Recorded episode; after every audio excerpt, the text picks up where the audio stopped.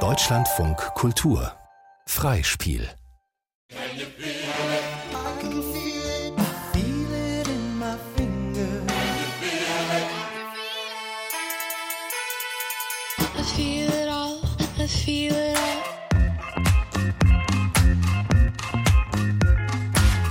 Ich fühl's nicht.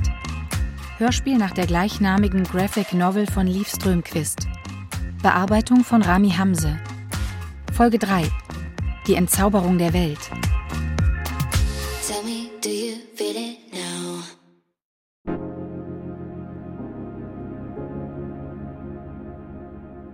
Im Jahr 1960 befindet sich die amerikanische Dichterin Hilda Doolittle in einem Sanatorium in Küsnacht in der Schweiz. Sie ist 74 Jahre alt.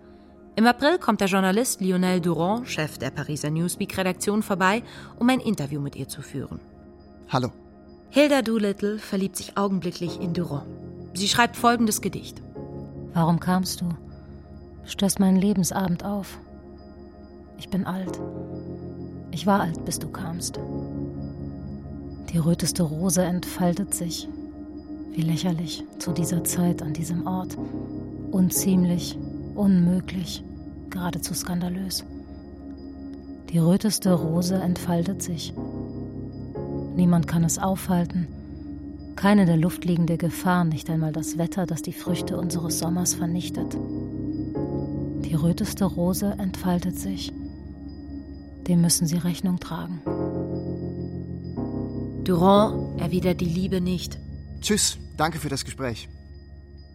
Hilda Doolittle verfasst in den folgenden neun Monaten einen ganzen Gedichtzyklus über das Treffen mit Durand.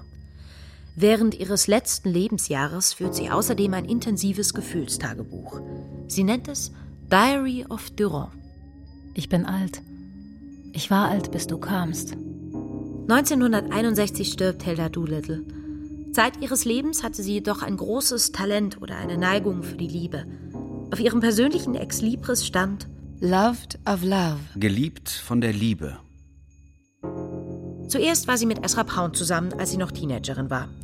Sie stieß jedoch auf das klassische alte Hetero-Problem, dass er eine Blume haben wollte und stattdessen eine Frucht bekam, wie Edith Södergran es ausdrückte. Pound sagte zu Doolittle: You are a poem, though your poem's not. Du bist ein Gedicht, obwohl dein Gedicht nichtig ist. Hilda die selbstverständlich sowohl Dichterin als auch Gedicht war, verliebte sich stattdessen in ihre gemeinsame Freundin, die Kunststudentin Frances Gregg. Doolittle sagte zu Gregg: Ich brauche eine Zwillingsschwester. Können wir nicht untertauchen und in einer artemisianischen Vereinigung leben? Sie wissen schon. Artemis, die griechische Göttin der Jagd, die mit ihren Jungfrauen im Wald lebte und mit Männern nichts zu tun hatte. Doolittle war nämlich von der griechischen Mythologie besessen und glaubte anscheinend tatsächlich an die griechischen Götter und an alle Arten von Okkultismus und Mystizismus. Doolittle und Greg verbrachten eine leidenschaftliche Zeit zusammen, und obwohl beide heirateten, vergaß Doolittle Greg ihr Leben lang nicht. Meine absolute Lieblingsliebesgeschichte von Doolittle ist jedoch die folgende. Um das Jahr 1920 hatte Doolittle gerade ein Baby bekommen. Der Vater ließ sie allerdings bei der Geburt des Babys alleine. Außerdem waren Doolittles Vater und Bruder gerade gestorben und sie selbst hatte eine doppelseitige Lungenentzündung nur knapp überlebt.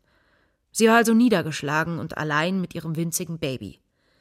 Plötzlich taucht eine steinreiche Reedertochter namens Briar auf. Tachchen, Leute. Briar ist eigentlich ein verrückter Fan von Doolittle. Nachdem sie Hilda Doolittles Gedichte gelesen hatte, wollte sie sie unbedingt einmal treffen und suchte sie auf. Darf ich Ihnen helfen, Ihr Kind aufzuziehen? Ich habe mich schon immer für Pädagogik interessiert. Begleiten Sie mich auf eine Kreuzfahrt durch die griechischen Inseln? Mein Vater ist ein steinreicher Reeder. Geld ist kein Problem. Ich sage ja. Und ja. Briar und Doolittle kommen zusammen. Allerdings ist ihre Beziehung ein klein bisschen nervig für Doolittle. Zunächst einmal hat Briar das ganze Geld und kümmert sich um alles, während Doolittle sich praktisch nicht selbst ernähren kann. Doolittle schreibt an einen Freund. Sie hilft mir auf vielerlei Weise, aber ich will meine Freiheit. Das Schlimmste ist, dass das Mädchen in mich verliebt ist, richtig verschossen. Es ist schrecklich. Bisweilen wirkt sie wie von einem Dämon oder einem fremden Geist besessen. Da aber Doolittle unglaublich schlecht allein zurechtkommt und gleichzeitig völlig von der griechischen Mythologie fasziniert ist, sagt sie nichts und geht als ihre Freundin brav an Bord des Schiffs von Briars Vater, der Borodino. Das wird sicher total toll. Auf der Borodino ereignet sich etwas, das Hilda Doolittle später als okkulten Zwischenfall bezeichnet. Auf dem Schiff befindet sich auch ein Architekt namens Peter van Eck. Doolittle schenkt ihm nicht viel Beachtung. Stattdessen besuchen sie und Briar, sobald das Schiff im Hafen anlegt, einen archäologischen Fundort nach dem anderen und Doolittle verhält sich Briar gegenüber loyal und korrekt. Vielen Dank für alles, was du für mich tust, Briar. Eines Abends geht Doolittle an Deck des Schiffs. Es ist ein ganz besonderer Abend. Das Meer ist violett. Hilda blickt nach rechts und sieht Herrn van Eck auf dem Deck stehen. Er hat die Brille abgenommen. Doolittle schreibt. Seine Augen sind blauer, als ich gedacht hatte. Es ist ein Nebelblau. Meerblau. Genau wie in diesen amerikanischen College-Filmen, wenn der Bücherwurm seine Brille abnimmt, erkennt Doolittle plötzlich, dass Van Eck total attraktiv ist. Er ist größer. Und eine Narbe über seiner linken Augenbraue ist plötzlich unsichtbar. Sie ist verschwunden. Doolittle und Van Eck unterhalten sich im Sonnenuntergang. Wir sahen Delfine. Ja, es gab Delfine. Zu den Delfinen stoßen weitere Delfine. Sie bilden ein seltsam wenig überzeugendes Muster, springen in rhythmischer Folge wie Mondsicheln oder Halbmonde aus dem Wasser, fliegende oder tanzende Delfine. Van Eck sagt zu Doolittle: Folgen Sie mir. Wir springen vom Schiff und gehen gemeinsam an Land. Aber Doolittle bekommt Panik. Ich muss Briar finden. Wo, wo bin ich hier überhaupt? Natürlich sitzt Briar im Speisesaal und ist sauer. Sie hat überall nach Doolittle gesucht. Wo bist du gewesen? Ich war oben an Deck. Ich habe Delfine beobachtet, zusammen mit Herrn van Eck. Der Kapitän, der ebenfalls am Tisch sitzt, wirft ein. Delfine? Unser Telegraph ist Delfinexperte. Er hat keine Delfine gemeldet. Die Tatsache, dass der Mann an Deck sehr viel attraktiver war als der normale Peter van Eck, sowie die Tatsache, dass auf dem Schiff niemand sonst Delfine gesehen hat, führt Doolittle zu der Erkenntnis, ich muss in einer anderen Dimension gewesen sein.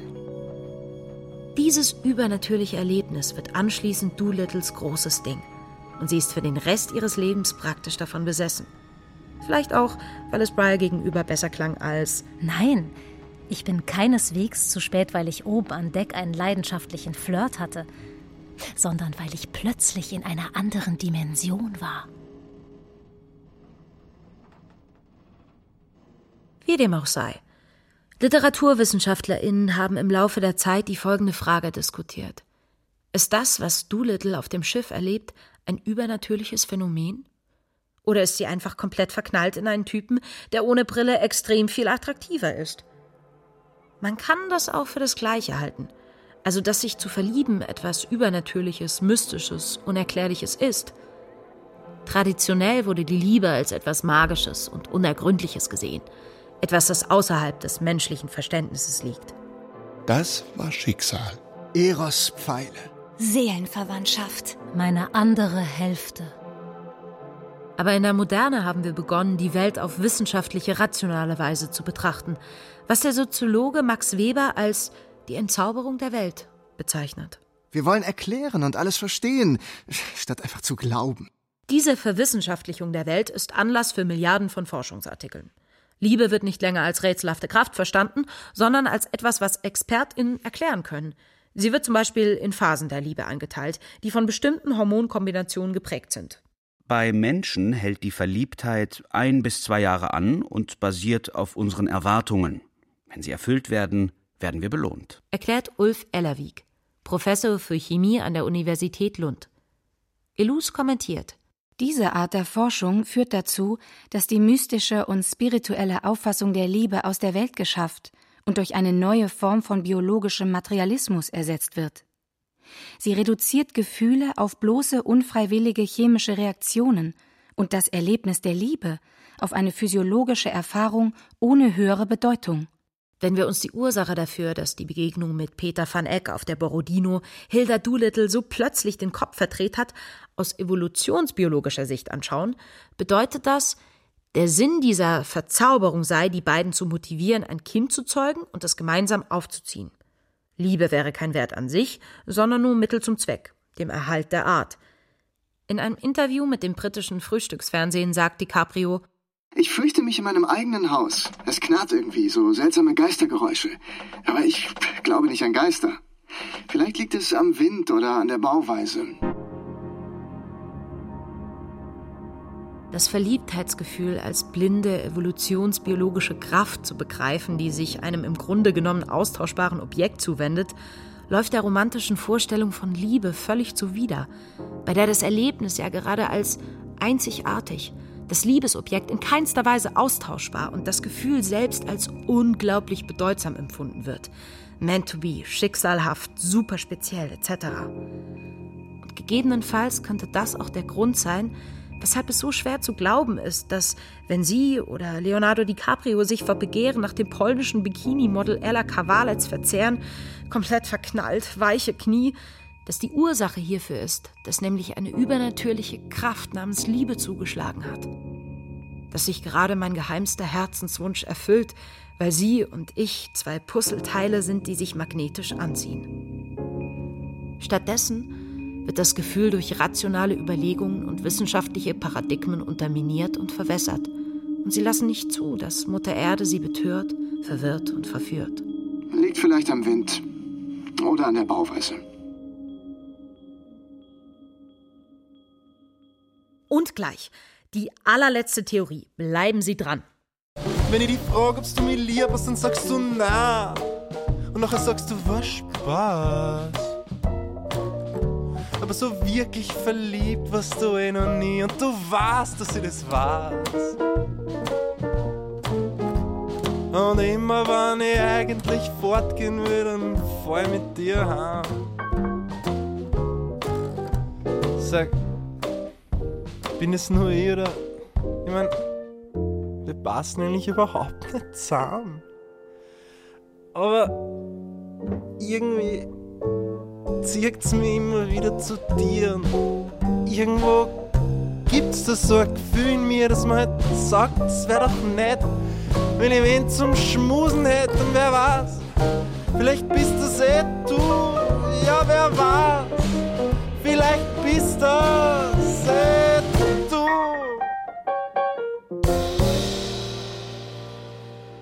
Super schlecht sterben können. Ein Philosoph und Psychoanalytiker, der uns bereits in den 1950er Jahren bescheinigte, dass wir super schlecht lieben können, ist Erich Fromm. Sie versuchen in erster Linie geliebt zu werden, statt selbst zu lieben. Die Liebe ist eine Macht, die Liebe erzeugt. Liebe ist in erster Linie ein Geben und nicht ein Empfangen. Also wie beim kleinen Prinzen von Antoine de Saint-Exupéry.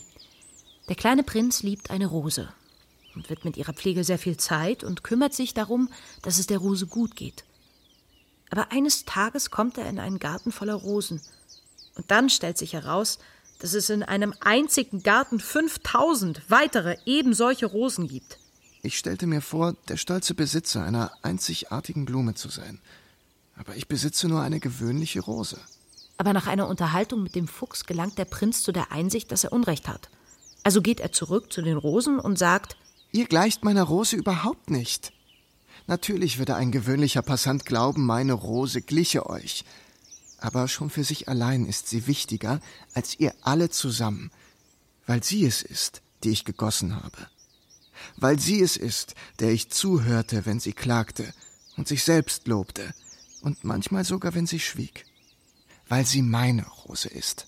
Der Grund dafür, dass der kleine Prinz genau diese Rose liebt, ist, dass er genau dieser Rose Liebe schenkt, was bewirkt, dass die anderen Rosen für ihn wertlos sind und dass ein Gefühl für eine spezielle Rose entsteht. Es so zu machen wie der kleine Prinz und eine Person zu lieben, bedeutet jedoch eins die Fähigkeit, sie festzulegen und zum Schluss zu kommen. Ich liebe genau diese Rose.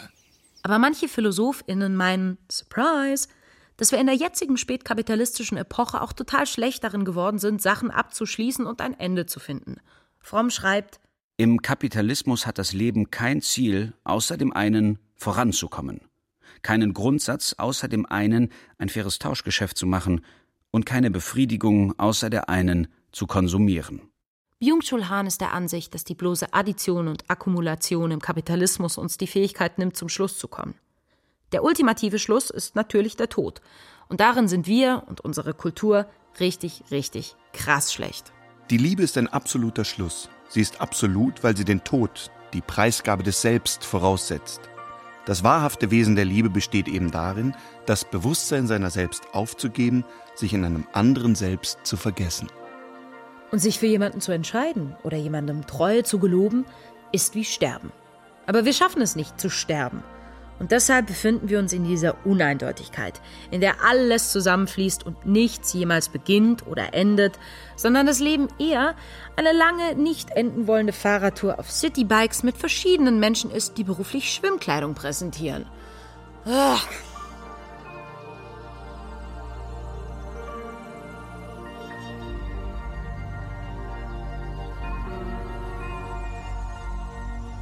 Ich fühl's nicht. Folge 3. Die Entzauberung der Welt. Hörspiel nach der gleichnamigen Graphic Novel von Liv Strömquist. Übersetzung aus dem Schwedischen Katharina Erben. Es sprachen Lou Strenger, Moritz Fürmann, Judith Jakob, Nils Kretschmer, Lea Fleck, David Vormweg und Svenja Wasser. Ton und Technik Eva Pöpplein und Jens Müller. Regieassistenz Luise Weigert. Bearbeitung und Regie Rami Hamse. Dramaturgie Julia Gabel und Johann Mittmann. Produktion Deutschlandfunk Kultur 2021.